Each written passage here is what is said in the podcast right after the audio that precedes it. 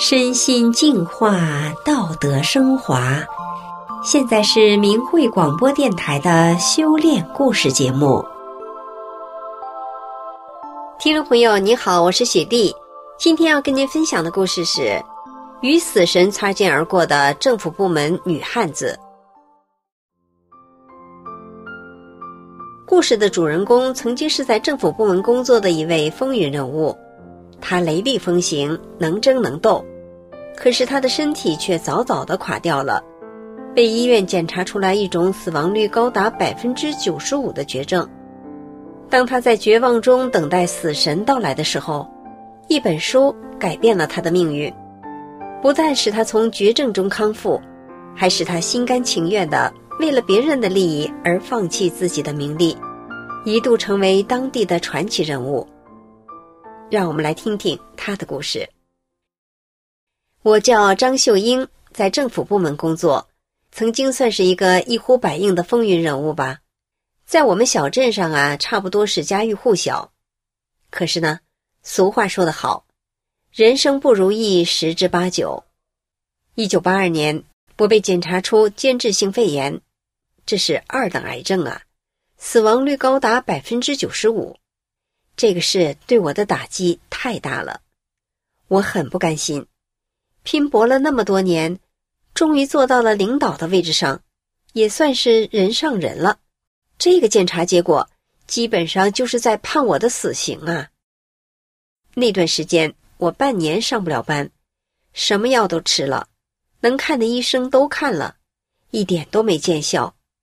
我是面黄肌瘦，只剩下张嘴喘气了。一天，我领着才几岁的女儿走在街上，一个素不相识的山东老汉叫住我说：“姑娘，你得了要命的病了，你把我这三包药买去，五块钱，你吃了它，如果能闯过去三次高烧，命就能保住。”我照老汉说的话做了，命确实是保住了，可是我的一个肺叶被烧死了。导致免疫力变得很差，什么流行性感冒都躲不过去，体质直线下降。就这样，感觉好像就剩一口气了，每天在撑着挨着，也不知在等啥，就是留一口气这么喘着。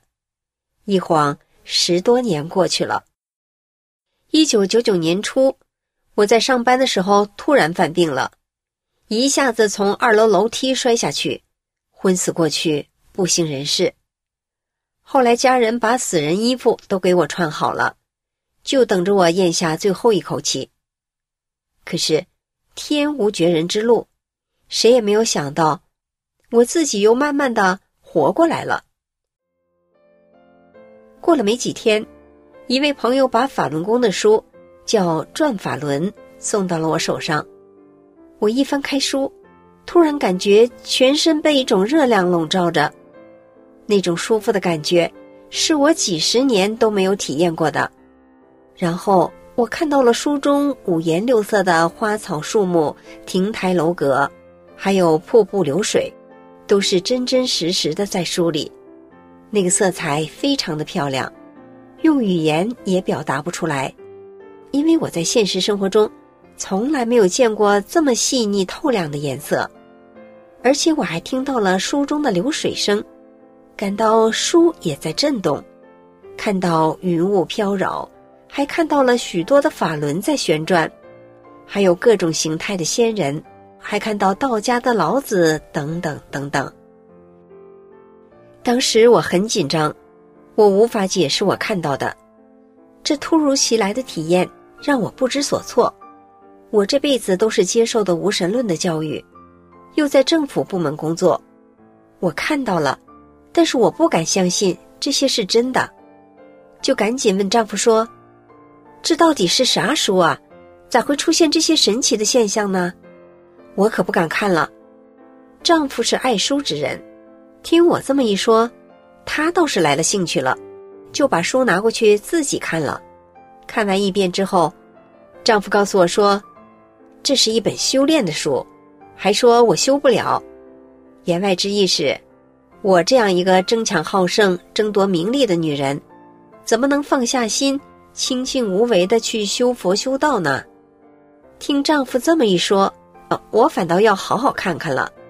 我告诉他，如果是我认准的事，我是一定会干到底的。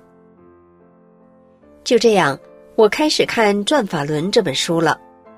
没想到，刚修炼法轮功不久，我的皮肤便由黑变白，满脸的蝴蝶斑也不见了，整个人变得红光满面。真是没想到，学法练功刚两个月，我一身的病症没吃药都好了。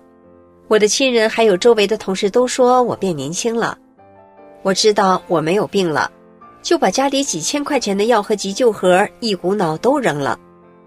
女儿对我说：“妈，你这一丢，把病都丢掉了。”我终于知道了什么叫无病一身轻，内心轻松畅快，觉得自己天天都沉浸在幸福之中。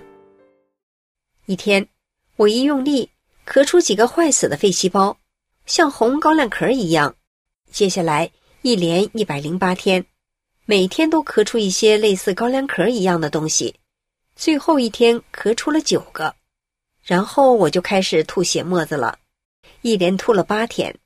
在这之后，我的肺部呼吸就非常舒畅了。最神奇的是，医院拍片的结果显示，我的四个肺叶整整齐齐的排在那里，那个烧死的肺叶被我一点点的咳了出来，现在完全是一个新的肺叶了。医护人员都知道我过去的病。看到片子都不敢相信，丈夫看到片子，感动的痛哭流涕。女儿说：“咱家的幸福是大法师傅给的。”就这样，丈夫和女儿也都开始修炼法轮大法了。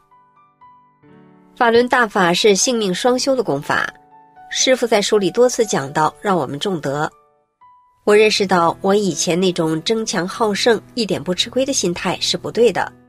我的心胸在逐渐的开阔，在利益上也能舍能放了。我曾经和亲戚合办了一个企业，后来一位县级领导以他亲属的名义入了股。由于我们这个企业效益好，这位县级领导就想独霸这个企业。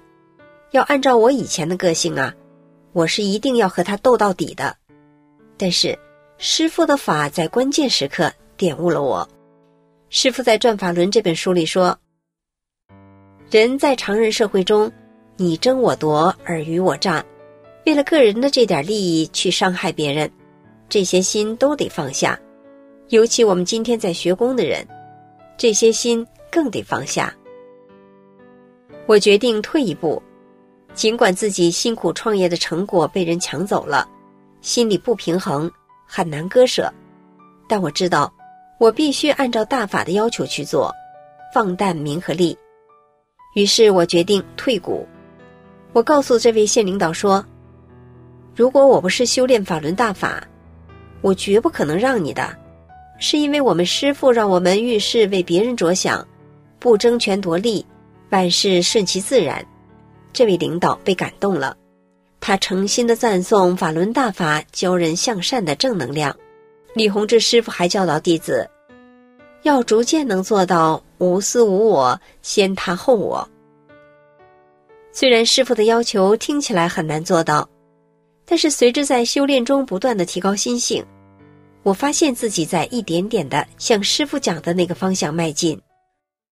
过了一段时间，到了秋季，我们县开展了公务员竞聘上岗，文件规定，竞聘上岗后不干的，去掉公职。聘不上的就得下岗回家，竞聘总数是一百二十八票，我得了一百二十六票，几乎是满票上岗。我所在单位的一位很正直的年轻干部，因为一些原因竞聘失败了，他非常想不开，想以死来鸣不平。他家里还有一个六岁的孩子呢，连日来一家人担惊受怕，跟在他后面就怕他自杀。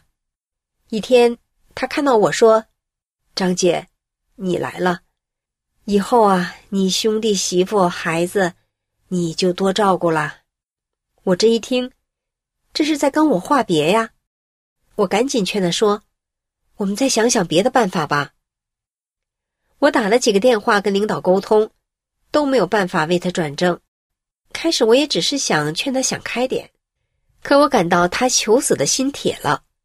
望着他一家三口凄苦的眼神，我突然心生一念：把我的岗位让给他吧。当我有这个念头的时候，自己都震惊了，当时也震惊了我的亲朋好友，因为在他们看来，我是光光鲜鲜的，这几乎是满票上岗，而这个岗位又极其的特殊，对一般人来讲是求之不得的美差肥差。为了要救这一家三口，我要舍弃这个岗位吗？我想，我没有工作了，可我还有命啊。我的命是师傅给我的，师傅让我无私无我，为别人着想。我下定了决心，就跟这位年轻干部说：“别担心，张姐的岗位让给你。”他听我这样一说，当着全体机关干部的面，扑通一下就跪在我面前了，痛哭失声的说：“张姐，你不用让给我。”你能这样说，我就知道这世上还有好人呢。我已经是知足了，死而无憾了。我说：“你别说傻话了，我说话算数。”我马上当着大家的面写下了让岗的承诺。周围的领导同事几十个人都在喊我，为我着急，大多数人都在为我惋惜。当我走出自己奋斗多年的工作岗位时，心里没有失望的感觉，反而有一种欣慰和坦然，一种从未有过的轻松解脱感。晚上，领导让我丈夫赶紧回家看看，看看是不是我在后悔大哭呢？让丈夫赶快回家安慰安慰我。丈夫回到家一看，我正在安安静静的读着《转法轮》呢。我知道我做对了。从那天起。我总是感到师傅就在我身边，我隐隐约约的还看到两朵非常亮丽的大花在空中旋转着飘到我的面前，还在向我眨眼睛笑呢。我知道是大法师傅在鼓励我，我一点也不后悔让出了自己的岗位。两天以后，省市县级电视台都来采访我，问我是什么样的境界能让出这么大的利益。我说：“我练法轮功了，是大法师傅教我这样的，我不能见死不救啊！”几天以后，在单位一百多人的欢送会上，所有的人都哭了，我没有掉一滴眼泪，心里非常平静。师傅在《转法轮》书里说：“我们这一法门，在常人中修炼的这一部分，要求就在常人社会中修炼，最大限度的。”保持着和常人一样，不是在物质利益上叫你真正失去什么东西，不怕你当多大官，也不怕你有多大的财，关键是你能不能把那颗心放下。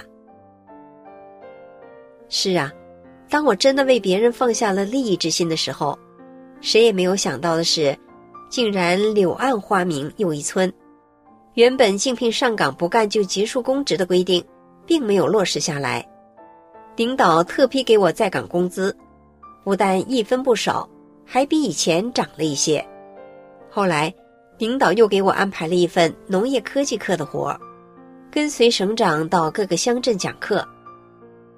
由于这件事的轰动效应，人们口耳相传，几乎是家喻户晓。听众朋友，今天的故事就讲到这里了，我们下次节目再见。